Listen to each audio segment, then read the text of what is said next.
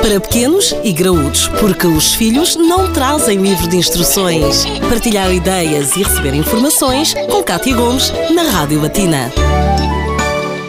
Que não criar um perfil da nossa família e utilizá-lo, por exemplo, para encontrar outras famílias com interesses em comum, com a mesma vontade de partilhar momentos? É disso que falamos no Pequenos e Graúdos de hoje e para tal temos de novo na nossa companhia a psicóloga doutora Marta Pimenta de Brito. Poderá ser este LinkedIn interfamiliar uma solução para este tipo de atividade? Pode sim. Aliás, para que é que serve o LinkedIn? O LinkedIn, tal qual nós conhecemos, serve para conectar profissionais conhecidos e desconhecidos por todo o mundo. Serve para realizarmos o nosso marketing pessoal, serve para facilitar a nossa procura e agilizar a nossa vida social.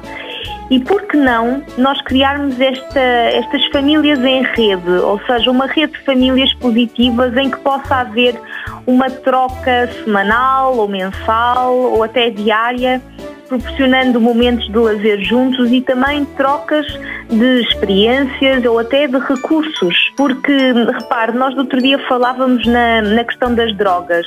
Se nós proporcionarmos eh, mais famílias positivas em que possam criar momentos de diversão saudáveis eh, aos, aos seus filhos e aos, aos amigos e aos filhos das das outras famílias que estão na rede, nós vamos incentivar uma procura de, de relações e uma manutenção de relações de amizade com miúdos positivos, que tenham interesses culturais, desportivos e intelectuais e, portanto, ter muito mais eh, oportunidade de os tirar de meios que, onde, por exemplo, a droga seja hum, mais fácil de ser, eh, de, de lá chegar. Neste Pequenos e Graúdos falamos disso mesmo, de conhecermos famílias positivas com quem possamos partilhar momentos, dúvidas, angústias, por vezes, no fundo, eh, com quem possamos partilhar eh, recursos. É disso que falamos e é isso que pode ouvir de novo em www.latina.lu. Para pequenos e graúdos, a vida de filhos e pais, de segunda a sexta-feira, na Rádio Latina.